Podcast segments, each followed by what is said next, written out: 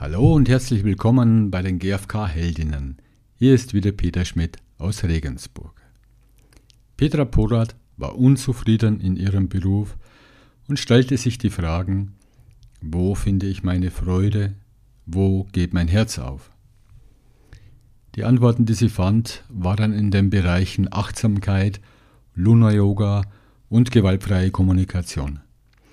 Sie reduzierte ihre Arbeitszeit auf drei Tage in der Woche und nutzte ihre frei gewordene Zeit, sich mit den Bereichen zu beschäftigen, die ihr Freude bereiten.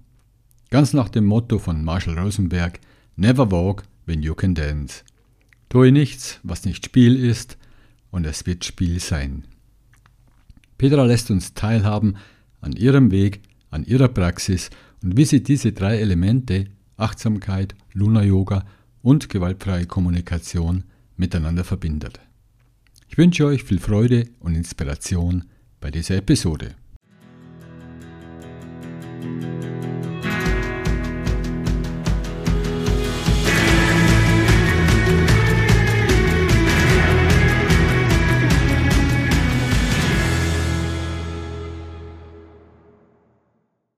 Herzlich willkommen, Petra. Ich freue mich, dass wir uns sehen. Und ich würde gleich starten. Ich habe auf deiner Webseite drei Zitate gefunden, die dich sehr inspiriert haben. Und die würde ich dir gerne mal vorlesen. Das erste lautet, Bewegung ist der Gesang des Körpers. Luna Yoga für Liebe, Lust und Leidenschaft. Von deiner Yogalehrerin Adelheid Uhlig. Dann das zweite, atme und lächle, meine Liebe. Achtsamkeit kann uns dabei helfen, wieder zu kommunizieren, vor allem mit uns selbst. Thich Nhat Hanh, den du auch persönlich kennengelernt hast. Genau. Und dann Never walk when you can dance. Tue nichts, was nicht Spiel ist, und es wird Spiel sein. Marshall B. Rosenberg. Diese drei Zitate zeigen ja schon auf, in welchen Richtungen du dich bewegst. Bergwandern kommen noch dazu. da war jetzt keins dabei. hm, das kann ja. ich gern nachreichen, lieber Peter. Ja. Welch, welches Zitat hättest du da für mich? Darf ich es gerade vortragen? Ja. Da gibt es nämlich eins von einem japanischen Dichter, der auch als der wandernde Poet bekannt wurde. Und das ist jetzt auf Englisch und das spricht mir auch so aus der Seele. Why climb a mountain? Look, a mountain there. I don't climb a mountain. Mountain climbs me. Mountain is myself. I climb on myself. There is no mountain nor myself. Something moves up and down in the air.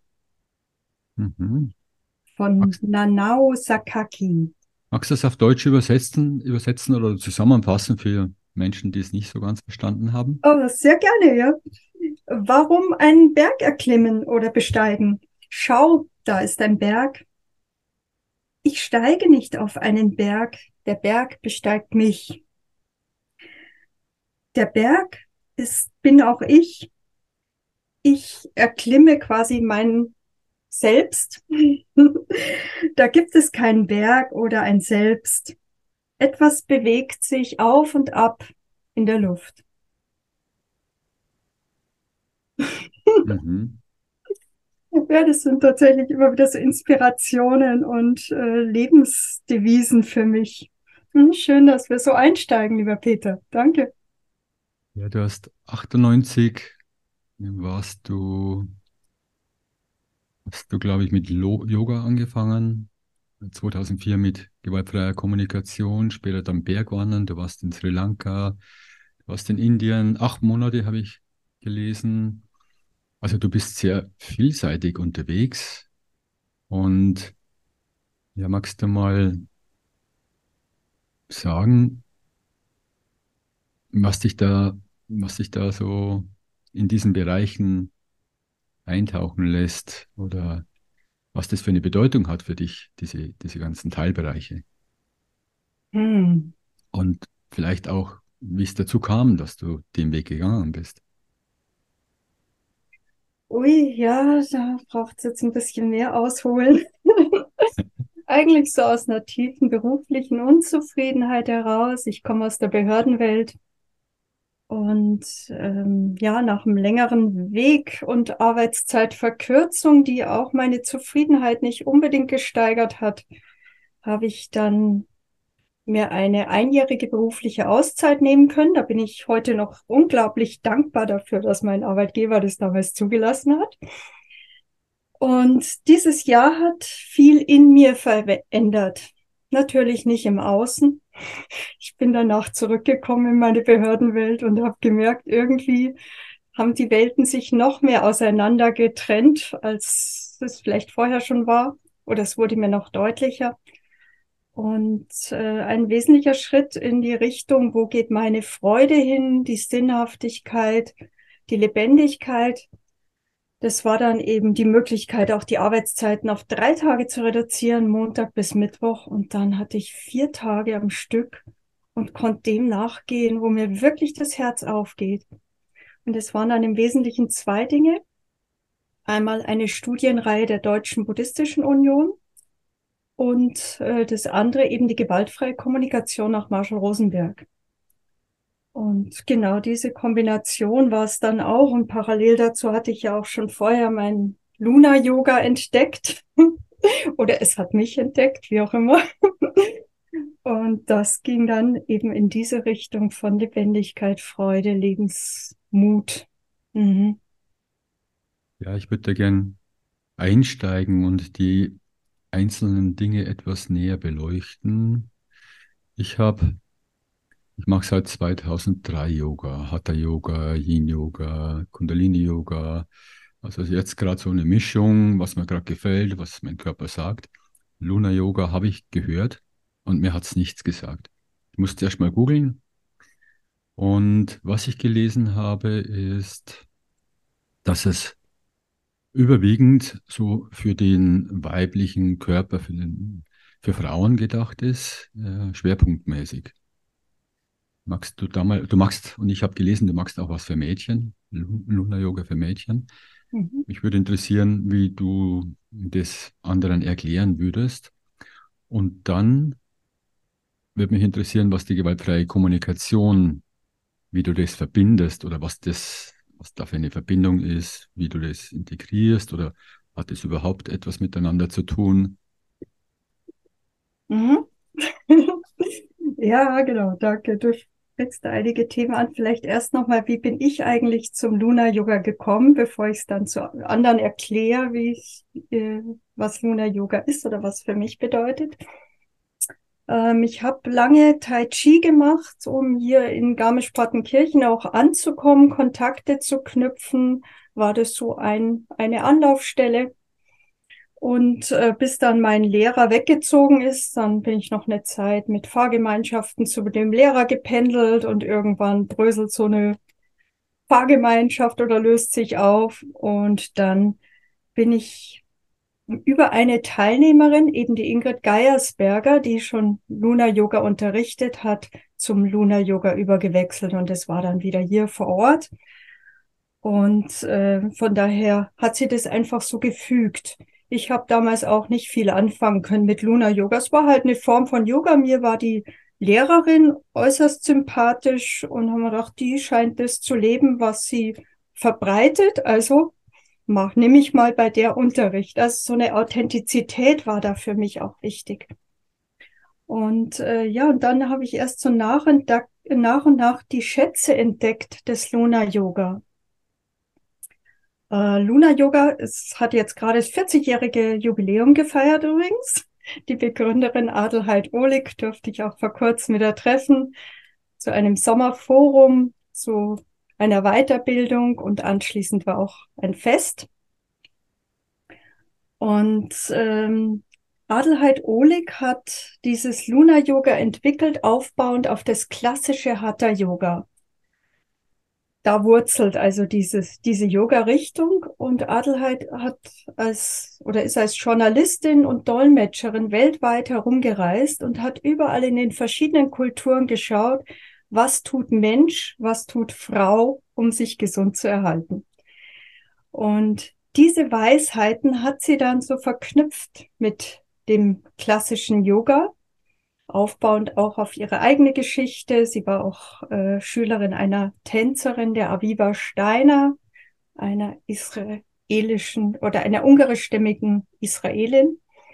Und diese ganze Kombination ist dann Luna Yoga geworden. Und Luna deswegen, weil es so von Laune abgeleitet ist. Und La Luna, der Mond, die Mondin ja auch das Wechselhafte, Veränderliche in unserer Welt bedeutet oder dafür ein Sinnbild ist. Und obendrein hat ja Mondphase auch sehr viel, vor allen Dingen mit dem Zyklus der Frau zu tun. Auch da ist wieder so ein Zusammenhang. Genau, und äh, wie du sagst, die Frauengesundheit steht auch mit im Mittelpunkt. Es werden aber durchaus auch Männer und Paare unterrichtet. Und es geht einfach darum, die Kreativität, Lebenslust, Lebensfreude auch zu fördern. Und das auf unglaublich vielfältige Weise und auch auf eine lebendige Weise. Also das ist nichts, was einmal fix ist. Es gibt ja Yoga-Richtungen, da ist sehr akribisch vorgegeben, wie die Übungen sind, die Abläufe und die bleiben über Jahrzehnte gleich. Und Luna Yoga verändert sich weiter und entwickelt sich weiter. Und das hat für mich was Lebensdienliches auch. Heißt es dann, dass beim Luna Yoga spezielle Übungen aus dem Hatha Yoga oder aus anderen Yoga-Richtungen verwendet werden, um speziell auf den weiblichen Körper einzugehen? Ja, also was heißt weiblichen Körper? Vor allen Dingen einfach auch die Beckenorgane werden sehr gut durchblutet. Die Sexualorgane darüber. Und gleichzeitig ist es ein ganzheitlicher Ansatz. Also der ganze Körper wird in seiner Kraft, Beweglichkeit, Geschmeidigkeit gefördert. Und das schätze ich so dabei. Es ist nichts Getrenntes und getrennt auch nicht insofern, dass man sagt, das macht man nur für sich und den eigenen Körper, sondern es geht auch um eine Lebenshaltung, Lebenseinstellung. Man könnte auch sowas wie Ethik sagen, aus meiner Sicht. Es geht auch um die Verbundenheit von allen Leben dass man sich da eben nicht getrennt empfindet.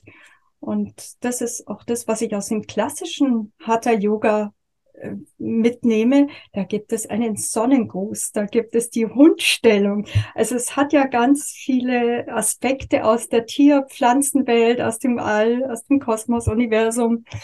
Und äh, immer wieder mit dem Aspekt, ja, ich bin ein Teil davon. Und das schätzt sich so sehr. Mhm. Wie hat dann die gewaltfreie Kommunikation, die du ja sechs, sechs Jahre später kennengelernt hast, deine Praxis, deine Yoga-Praxis verändert? Und, und auch deine, deine Art des Weitergebens von Yoga? Mhm. Hm. Ähm. Ich würde jetzt gern erst nochmal auf den Aspekt der Meditation eingehen. Passt das für dich? Ja, passt. Ähm, weil ich hatte ja schon seit 98 auch die Tignatan-Tradition kennengelernt, die Achtsamkeitspraxis.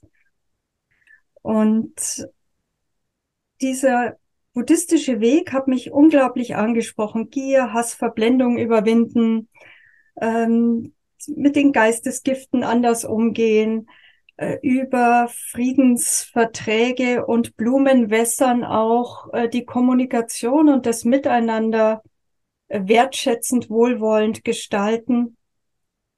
Und die GfK hat dann für mich den Aspekt der Aufrichtigkeit nochmal reingebracht. Empathie und Aufrichtigkeit. Wie komme ich wirklich in Dialog, so dass bei der anderen Person ankommt, ja, ich bin verstanden worden.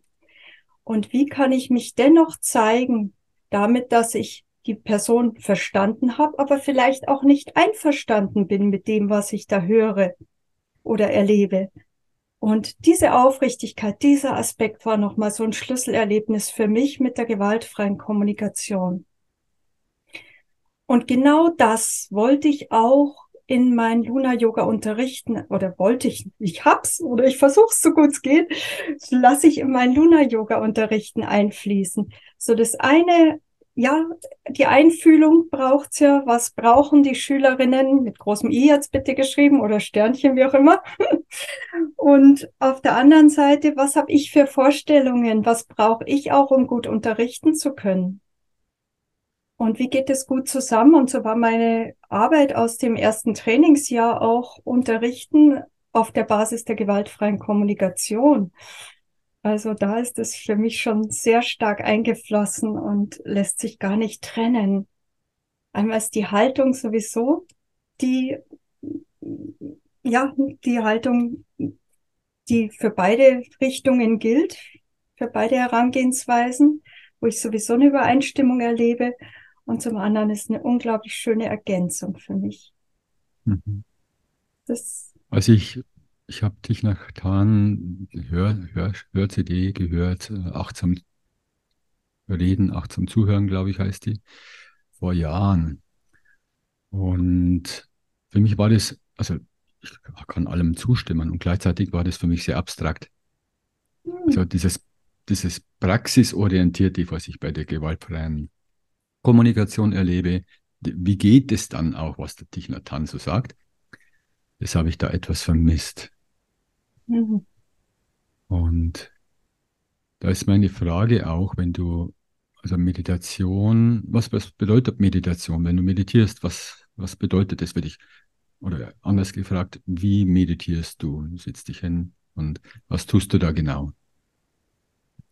Ach, lass uns doch mal gerade ein bis zwei Minuten Zeit nehmen dafür, Peter. Passt es? Ja. Ach, dann lade ich dich oder die Zuhörer, falls die nicht gerade im Auto am Steuer sitzen, dazu ein, mal kurz die Augen zu schließen, sich aufrecht hinzusetzen oder zu stellen, den Kontakt beider Füße mit dem Boden zu spüren, die Beine hinauf zu spüren, im Sitzen auch den Kontakt mit der Sitzunterlage wahrzunehmen. Die Aufrichtung der Wirbelsäule, sodass der Scheitel zum Himmel strebt. Und du merkst, dass die Schultern von ganz alleine sinken. Und wenn du so deinen ganzen Körper spürst, von den Fußsohlen bis hinauf zum Scheitel, dann nimmst du vielleicht auch wahr, wie dein Atem tief und frei fließen kann und von ganz tief innen heraus auch ein Lächeln entsteht. Einfach ein Gewahrsein des Körpers, des Atems.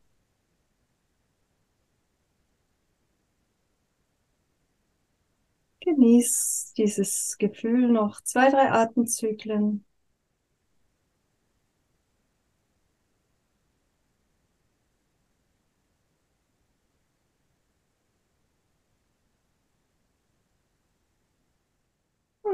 Und atme dann wieder tief durch, reck und streck dich vielleicht. Mach die Augen wieder auf und sei wieder ganz wach da. Hm, wie geht's dir nach dieser Mini-Entspannungs-Achtsamkeitsübung?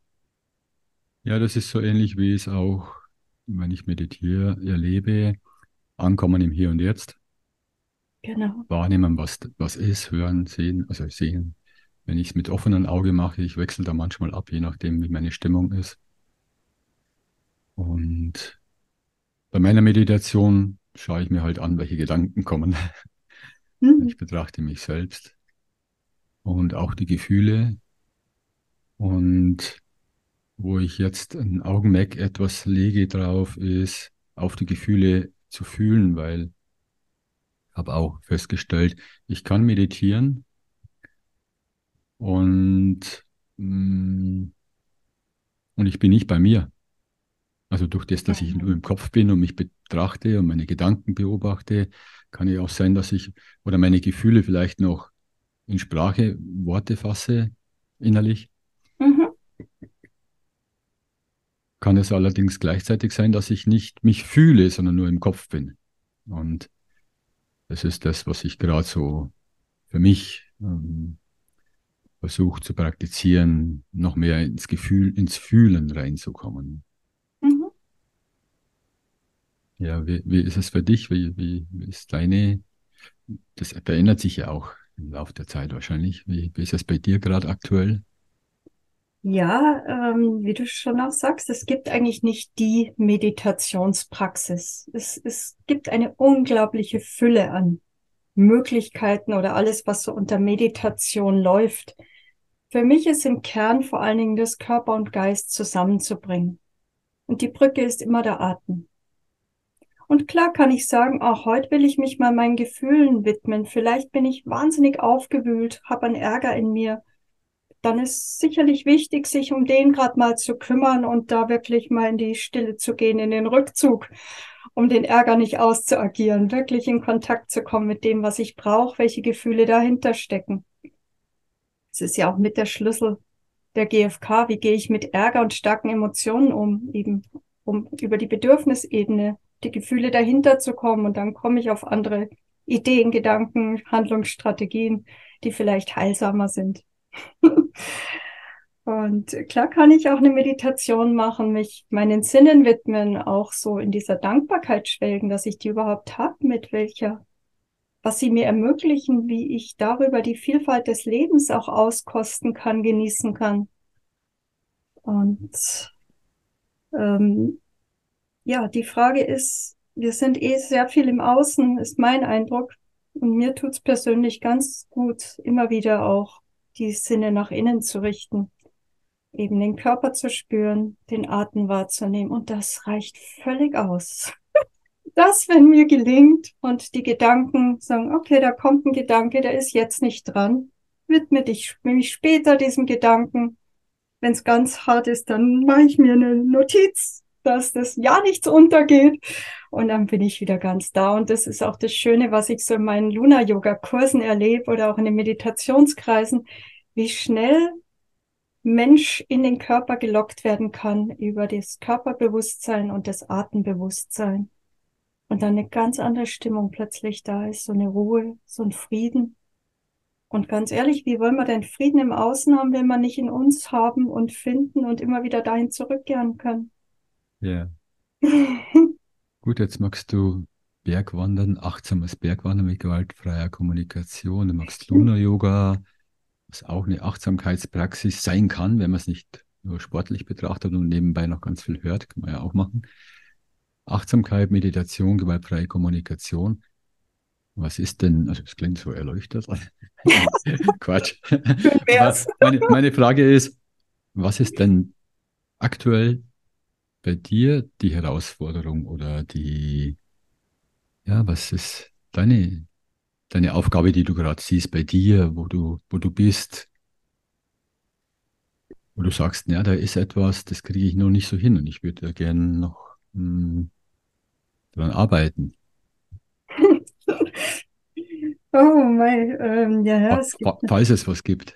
Ach du, es gibt immer wieder was. Lebenslanges Lernen ist die Devise, gell? Ja, komisch, gell?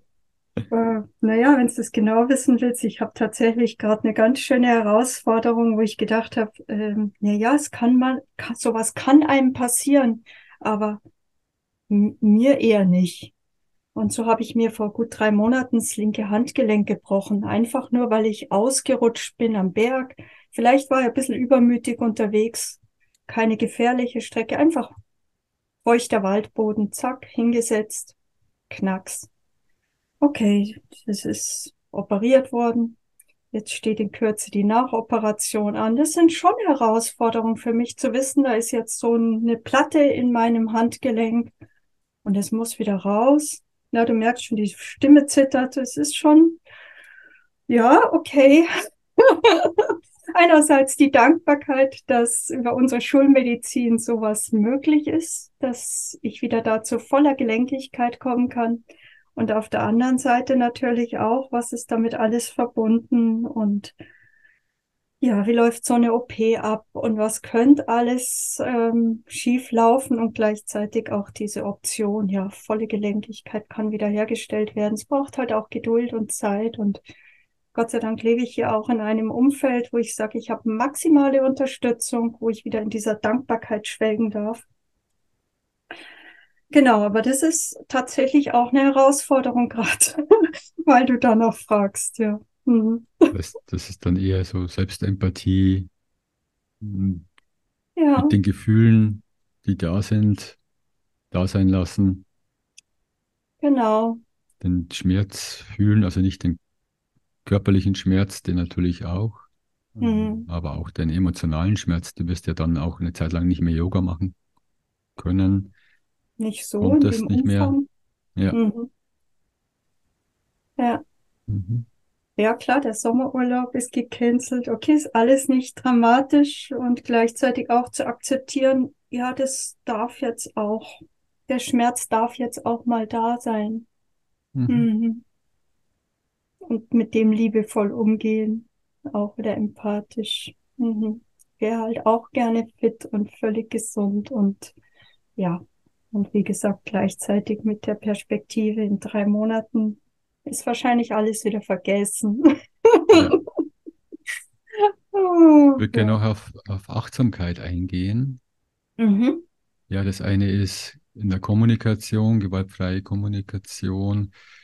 Hm, so aus meiner Perspektive, Achtsamkeit im Alltag zu leben, was ich persönlich als Herausforderung ansehe. Also hm, klar, es gelingt mir teilweise, und teilweise braucht es eine Willenskraftanstrengung von mir, das Hände liegen zu lassen und achtsam zu essen.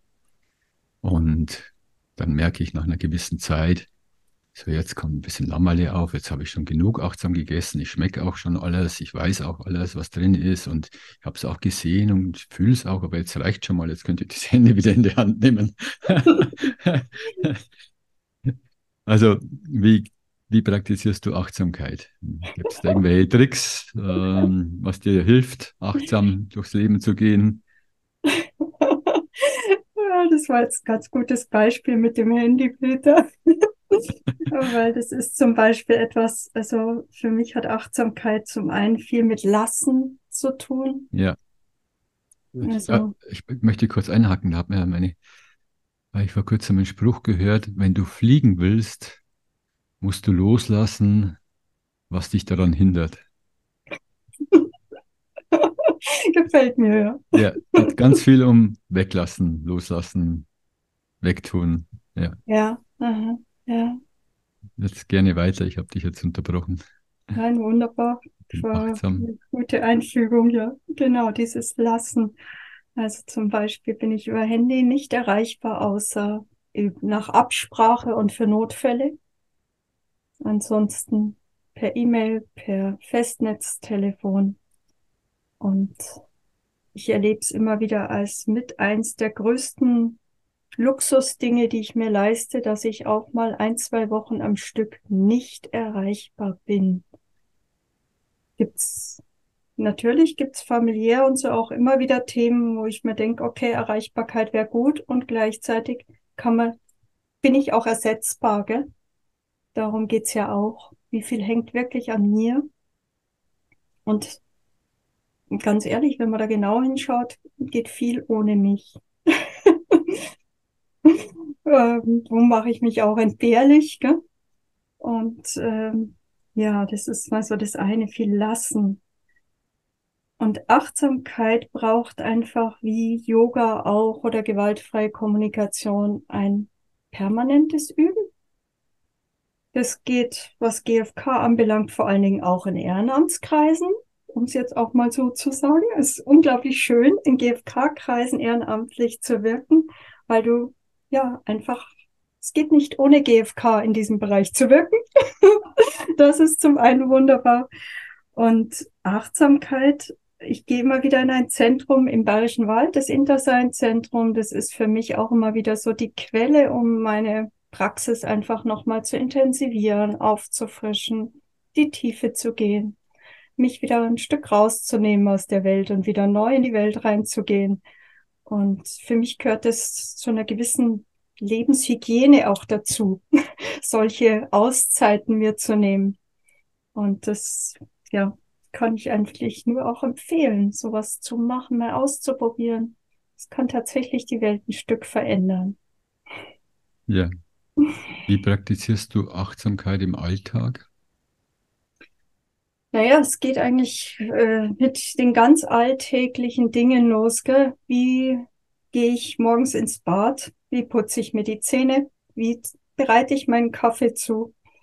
Ähm, wie esse ich? Wie trinke ich? Die kleinen Rituale morgens. Ähm, es ist ja, es zieht sich eigentlich durch den Alltag durch, so gut es mir möglich ist, sage ich jetzt auch mal. Ich habe sicherlich auch Zeiten, wo ich nicht besonders achtsam bin, sonst passiert auch sowas wie der Handgelenksbruch nicht. Ja. wo ist die Grenze von Freude und Übermut und hm, genau noch wissen, was passiert. genau, das sind die Sachen. Ja, aber es geht einfach darum, so diesen Weg zu gehen, gell? immer mehr zu merken, ja, ich möchte einfach bewusst durch dieses Leben gehen, weil ich glaube, das ist auch unsere Aufgabe und Herausforderung als Menschen. Der Menschheit vielleicht. Was würdest du Menschen empfehlen, die Achtsamkeit trainieren möchten und haben sich noch nicht so sehr beschäftigt damit? Wo anfangen? Ja, genau, da gibt es eine ganz große Fülle und Vielfalt an Möglichkeiten. Gell? Gut ist einfach ein Lehrer, eine Lehrerin bei sich um die Ecke zu finden, sei das jetzt mit irgendeiner ähm, ja, Achtsamkeitspraxis in Form von Tai Chi, Qigong, Yoga. Oder es gibt ja da auch so eine Fülle, dass man auch das eigene entdeckt, was einem liegt.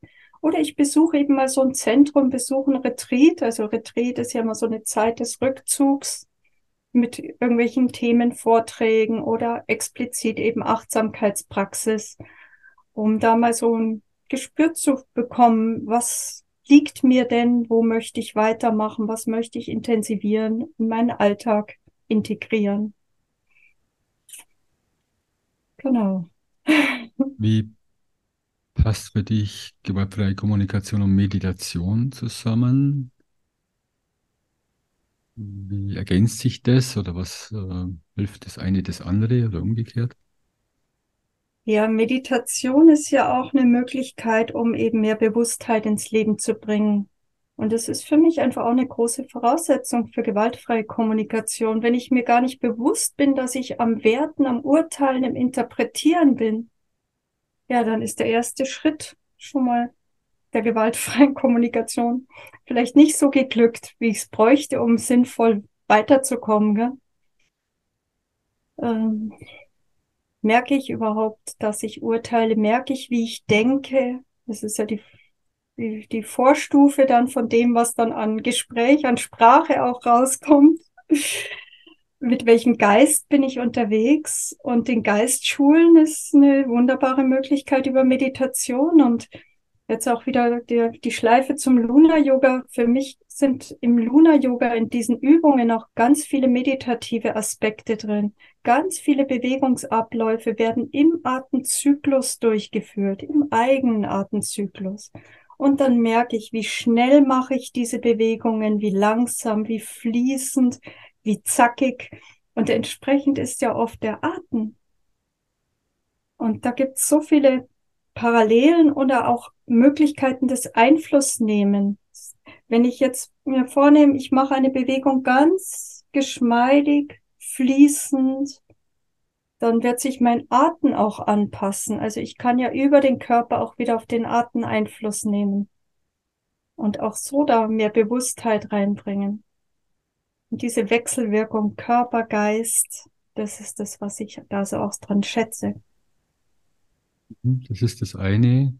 Und das Körperliche und Bewusste dann übertragen in, der, in die Kommunikation. Unbedingt, ja. Mhm.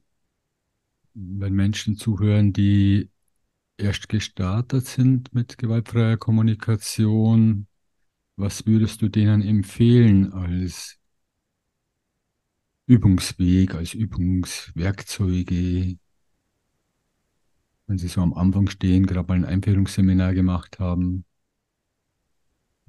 Mhm, du meinst, wenn Sie so schon mal die vier Schritte der gewaltfreien Kommunikation gelernt haben, also die, eher die Strategieebene. Und, und, und Empathie vielleicht noch, mhm. so theoretisch eine Ahnung haben und jetzt üben wollen, was würdest du denen als erstes empfehlen, mit was würden zu starten? Fokus zu legen darauf. Naja, also ganz ehrlich, ich hoffe jetzt mal, dass in jedem Einführungsseminar gewaltfreie Kommunikation auch einiges zur Haltung der gewaltfreien Kommunikation vermittelt wird. Wie du auch sagst, Empathie, Selbstempathie, das hat ja ganz viel mit der Haltung der gewaltfreien Kommunikation zu tun. Von daher lässt sich sie auch nicht trennen. Und ähm, das ist auch das, was wovon ich ausgehe, dass das Trainer vermitteln. Was mit welcher Haltung spreche ich denn auch? Sonst wirken die vier Schritte ja auch nicht oder wirken auf eine manipulative Weise vielleicht. Das ist ja auch nicht das, was im Sinne von Marshall Rosenberg war.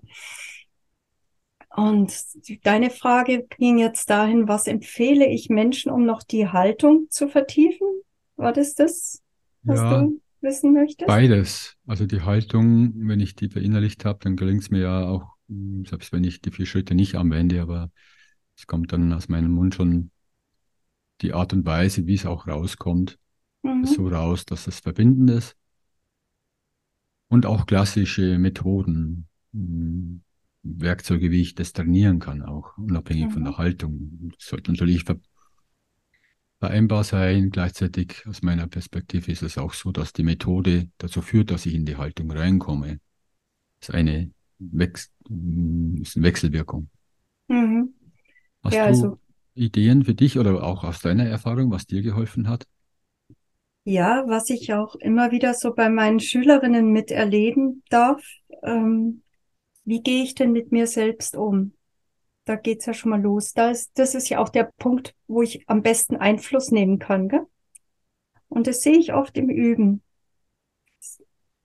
Ich erlebe ja, wie angestrengt jemand übt, wie ich muss das hinkriegen, angespannt vielleicht auch und die anderen können es besser, sich vielleicht auch noch vergleichend. Oder wie liebevoll jemand mit sich umgeht, die Grenzen respektiert, bei sich bleibt beim Üben, die Übung so macht, wie es für den Körper in diesem Moment stimmig ist. Also wie einfühlsam kann ich denn mit mir umgehen? Und das ist das, was ich auch im Luna Yoga vermitteln möchte. Es geht nicht darum, sich vergleichen, was zu erreichen, die Übung perfekt zu machen, womöglich, sondern ja, wie fühlt sich's denn an und kann ich wirklich mit Freude üben? Das ist letztlich das Ziel. Gell? Habe ich Freude dran in dem, wie ich mich bewege, was ich tue, wie ich atme, wie ich vielleicht neue Stellungen entdecke. Ich mache zum Beispiel ganz viele Überkreuzübungen auch. Das erfrischt ja auch das Nervensystem. Und habe ich da so eine spielerische Freude dran. Und wenn ich das für mich so entdecken kann, ja, ich kann liebevoll, einfühlsam mit mir umgehen, dann werde ich es auch mit meinen Mitmenschen besser können. Darum ist meine Empfehlung, immer bei sich anzufangen. Es muss nicht das Luna Yoga sein. Soll jeder, jeder entdecken für sich, was da hilfreich ist und wo die Freude hingeht. Und äh, ja, für mich ist es halt diese Kombination, wo ich sage, ich wüsste jetzt nichts, was für mich Körper, Geist, Kommunikation besser zusammenbringt als gewaltfreie Kommunikation Luna Yoga. Und natürlich braucht es immer für mich auch die Naturerlebnisse und ich weiß nichts Kraftvolleres als unsere Bergwelt. Ja, da wollte ich gleich, gleich nochmal hm, hinkommen. Du magst Bergwandern, du bist Bergwanderführerin, so oder so. Leiterin, bitte. Leiterin? Ja, ja, ja. Führer ist ja. nochmal ganz eine andere Nummer. Ja, okay. Mit viel umfassendere Ausbildung, ja. ja. Und du bietest Bergwandern an mit mhm. gewaltfreier Kommunikation? Und auch noch kombiniert mit dem Luna-Yoga. Ja. Okay, jetzt erzähl mir mal, wie geht es? Also ich gehe mit dir, ich treffe mich mit dir und ich gehe dann los mit dir. Was passiert dann? Naja, am besten mach, nimmst du gleich mal sechs Tage Zeit und gehst mit mir aufs Solsteinhaus. Ja. Das Solsteinhaus liegt auf 1800 Meter und liegt im Karwendelgebirge, hat ein paar mhm. schöne Gipfel rundherum und auch den weiten Blick ins Inntal runter. Und das ist schon mal ein guter Ausgangspunkt. Mhm. dieses bewusste Gehen am Berg und ich fange da jeden Morgen mit Luna-Yoga-Übungen an, noch vor dem Frühstück und du kannst dir vorstellen, auf einer Berghütte sind die Frühstücke, die gehen um Viertel vor sieben los. Das heißt, wir treffen uns um sechs Uhr in diesem Seminarraum. Und das ist für mich auch eine wesentliche Einstimmung in den Tag, auch diese Morgenstimmung dabei genießen und vor allen Dingen auch eine gute Vorbereitung aufs Bergwandern, weil dann weiß ich, die, die mit mir Yoga gemacht haben, sind in ihrem Körper die spüren sich, die atmen, die wissen, was sie tun. Und dann kann ich mich auch am Berg viel besser drauf verlassen. Die sind bei sich, die wissen, was sie sich zutrauen können, die wissen, wo die Grenzen sind, wo sie auch Unterstützung brauchen. Und wir machen, wir praktizieren auch so gut es geht dort gewaltfreie Kommunikation, eben, dass man auch drüber spricht. Wie geht's mir denn aktuell? Was brauche ich? Und äh, dass man darüber auch im Austausch ist. Gell? Und dann kriege ich auch ein gutes Gespür, was kann ich jemand zumuten. Und es ist immer wieder echt beglückend, wenn der über 70-Jährige noch einen Bergwanderweg schafft, wo sie sagt, das hätte sie sich nie im Leben zugetraut, dass sie sowas geht. Und das stimmt mich unglaublich glücklich, sowas dann auch zu hören und in diesem Vertrauen zu sein, ja. Weißt, die schafft es deswegen auch, weil ihr viel sprecht über die aktuelle Gefühlslage. Also das sind ja nicht immer Menschen, die gewaltfreie Kommunikation schon kennen. Das heißt, du praktizierst das, du lebst das vor und lädst die Menschen ein, über sich zu sprechen, sich mitzuteilen und holst sie dann empathisch ab.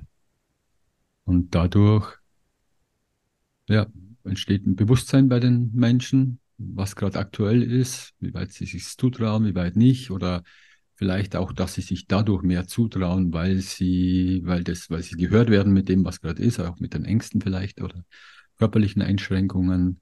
Mhm. Ist das so? Stelle ich mir das so, so vor? Ja, ich habe tatsächlich früher die ähm, also Einführungsseminare da oben gegeben auf dem Solsternhaus. Inzwischen setze ich voraus, dass man mindestens zweitägiges Einführungsseminar gemacht hat, um einfach an eine, auf eine Basis anknüpfen zu können. Und gleichzeitig gibt es unglaublich viel Übungspotenzial da oben. Klar, Schlafen im Schlafraum, im, Schlaf, im Lager, weißt schon, einen Schnarcher gibt's immer und die Dusche ist belegt und ich habe schlecht geschlafen und überhaupt. Ja. Mir hat heute das Essen vielleicht nicht geschmeckt und es gibt immer Potenzial und ähm, wie kommt man da in Austausch? Wie wird man allen Bedürfnissen gerecht? Was braucht's da? Und es ist, hat eine schöne Lebendigkeit und gleichzeitig was. Ich wüsste jetzt keine Woche, die ich da oben war, wo ich sage, die hätte ich mir jetzt schenken können oder so. Es war immer eine Bereicherung. Habe immer wieder ein Miteinander erlebt. Ein, wie kriegen wir es gemeinsam hin? Und das freut mich einfach zu erleben, ja, im Kleinen gelingt es. Es sind ja Menschen, die sich nicht unbedingt kennen vorher. Und dann, ja, kommen verschiedenste Charaktere auch zusammen. Und wie schaffen wir es da wirklich eine schöne, für alle bereichernde Zeit zu haben? Mhm. Du hast auch, also meine, bringst die Bewegung rein, Lundo-Yoga, mhm. Achtsamkeit, Kommunikation. Ja. Jetzt, tust du auch noch meditieren?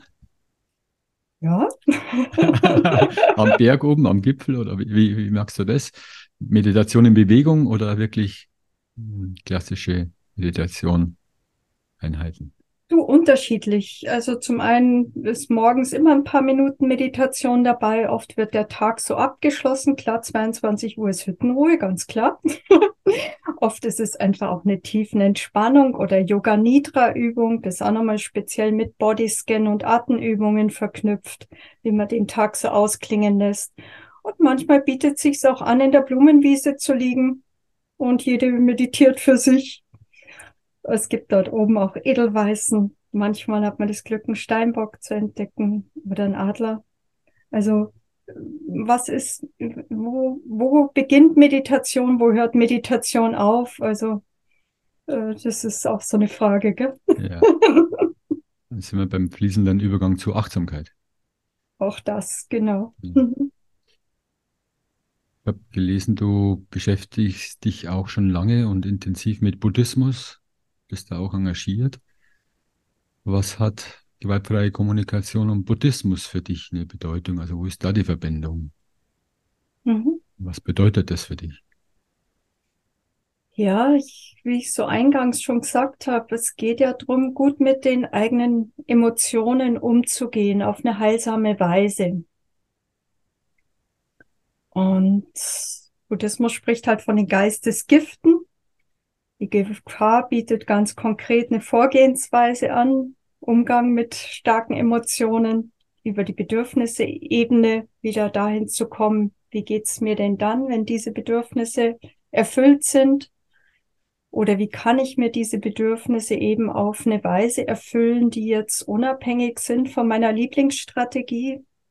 Das war ja auch so eine Erweiterung meines Horizonts, dass ich mit der gewaltfreien Kommunikation erleben durfte. Äh, eben die Trennung von Bedürfnissen und Strategien. Und so finde ich es eine wunderbare Ergänzung. Also ich möchte die Haltung und auch die, ja, auch verschiedene Rituale aus dem Buddhismus nicht missen. Es ist einfach so diese Kultur. Okay, kann man jetzt auch nicht verallgemeinern. Gibt es ja auch wieder viele Richtungen aus dem Buddhismus. Bei mir ist halt speziell die äh, vietnamesische Tradition. Und gleichzeitig schätze ich auch die tibetische und auch den Zen-Buddhismus. Also ich habe ja da auch eine Vielfalt kennenlernen dürfen. Genauso okay. wie auch in Yoga-Richtungen. Magst du noch ein paar Worte dazu sagen für die vietnamesische Buddhismus-Richtung? Also was, was magst du da genau am, in deinem Leben damit? Außer hinsetzen und meditieren? Magst du Metameditation oder was, was, was ist deine Praxis? Du, das ändert sich ja auch immer wieder, so wie der Fokus drauf ist. Gell?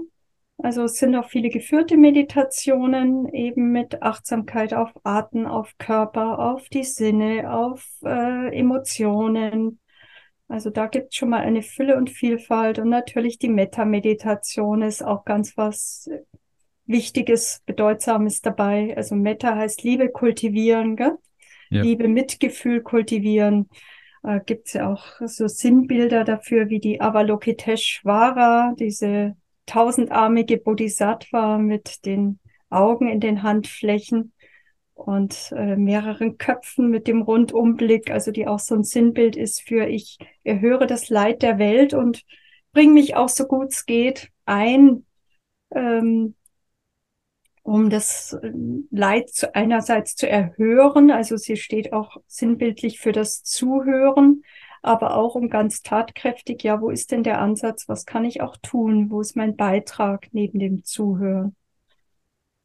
Und das ist jetzt zum Beispiel etwas, was äh, für mich stark aus dem Buddhismus noch mit reinfließt und auch in meine Einführungsseminare übrigens dieses tiefe Zuhören und bewusst Dasein beim anderen, ohne dass ich gleich wieder meine eigenen Gedanken so in den Fokus nehme sondern in diese Präsenz kommen. Mhm. Und speziell das Vietnamesische, weil du danach fragst, für mich hat es so was Blumiges. Zum einen geht es auch viel um äh, Gesänge. Ähm, es ist unglaublich, ey, für mich so, ja, was soll ich jetzt sagen, erhebend ist auch eine Wertung. Ähm, ja, vielleicht auch was Befreiendes, diesen Gesängen zu lauschen, wenn so ein Chor von Mönchen und Nonnen singt. Ähm, ja, es ist dem Klang der Glocke lauschen. Es ist bewusstes Gehen, ist in dieser Tradition auch ein ganz wesentlicher Teil.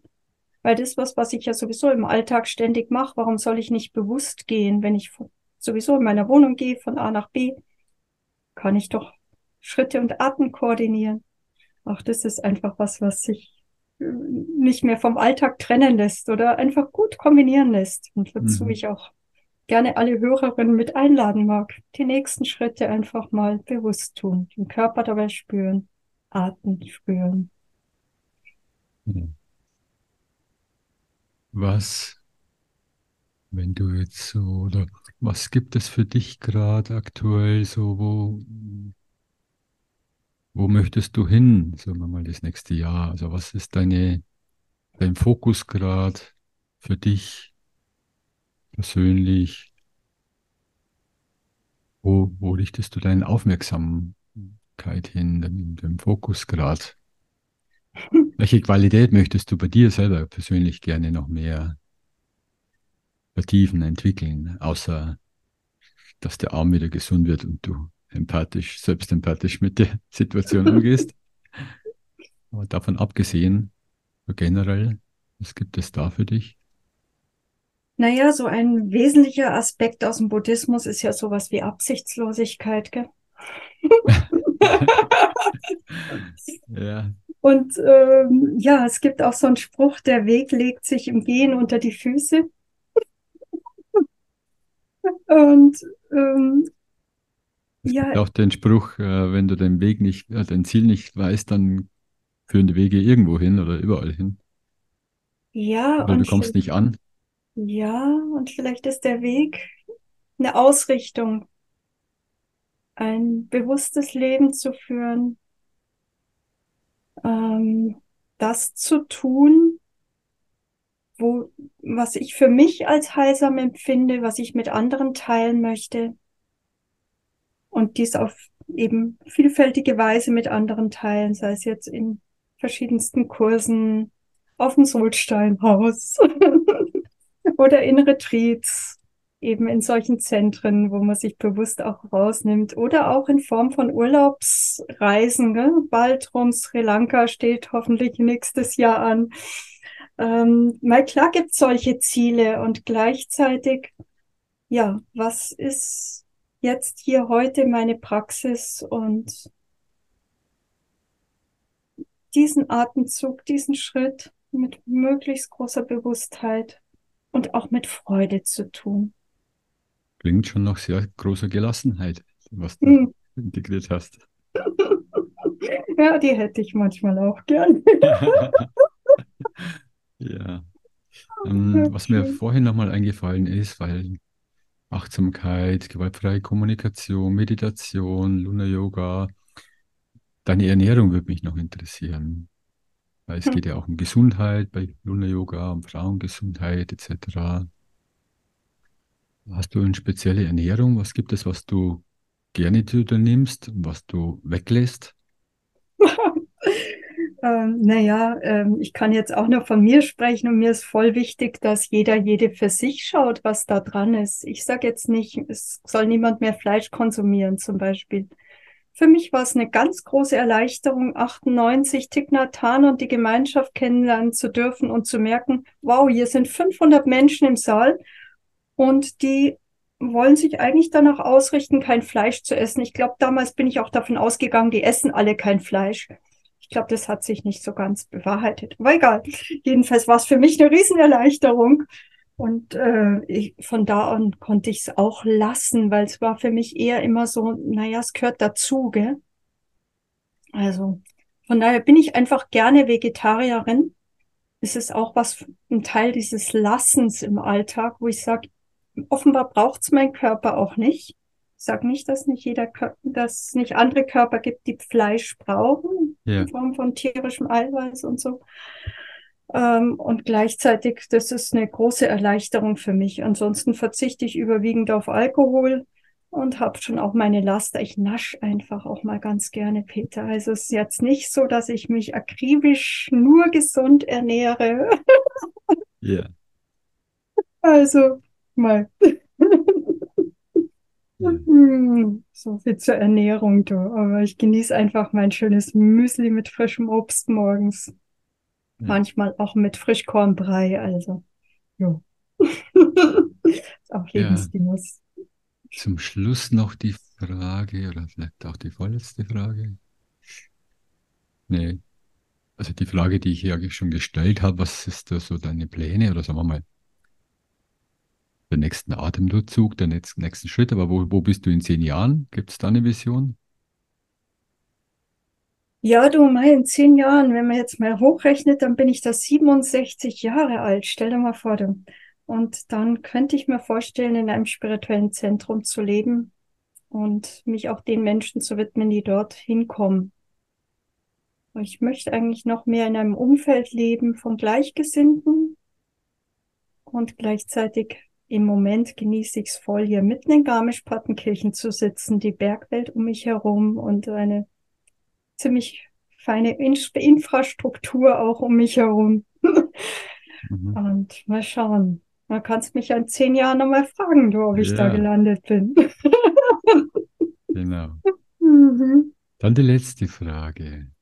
Wenn du so auf dein Leben zurückschaust, sind ja schon ein paar Jährchen dann, hm, was ist denn so die eine Erkenntnis, die du hast, wenn du nur eine herausgreifen würdest, so der eine Weisheit, die du für dich entwickelt hast oder herausgefunden hast, die du mit uns teilen möchtest.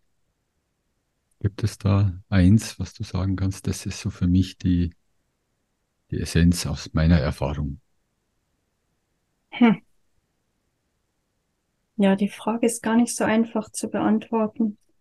Vielleicht ist die Essenz, sich selbst treu zu sein. Und wenn ich in Strukturen arbeite, die vielleicht gesellschaftlich akzeptiert sind, aber nicht unbedingt förderlich sind für meine Gesundheit oder aus meiner Sicht auch nicht förderlich für die Aufgabe in der Gesellschaft, dann heißt es Mut zu zeigen, Strukturen vielleicht zu verändern, soweit es möglich ist, oder bei sich anzusetzen, wo ist die, das Veränderungspotenzial bei mir. Und vielleicht ist es das, was ich mitgeben möchte. So Mut zu haben, zu sich zu stehen. Und dann sind wir auch wieder beim Yoga. Standfestigkeit ja. kann ich da auch üben. Mittigkeit, Mut. Bei der Achtsamkeit und bei der mhm. Selbst Selbstempathie mit der gewaltfreien Kommunikation. Genau, ja. ja. Danke dir, Petra. ja, gemacht. danke. Peter, mir hat voll viel Freude gemacht, mich mit dir zu unterhalten. Dann und alles Gute und vielleicht gibt es Menschen, die jetzt halt mit dir auf den Berg gehen wollen, sechs Tage lang. Ja, würde mich freuen. Dann mach's gut, Petra. Danke dir. Alles Gute auch, Peter. Tschüss. Danke dir. Ciao.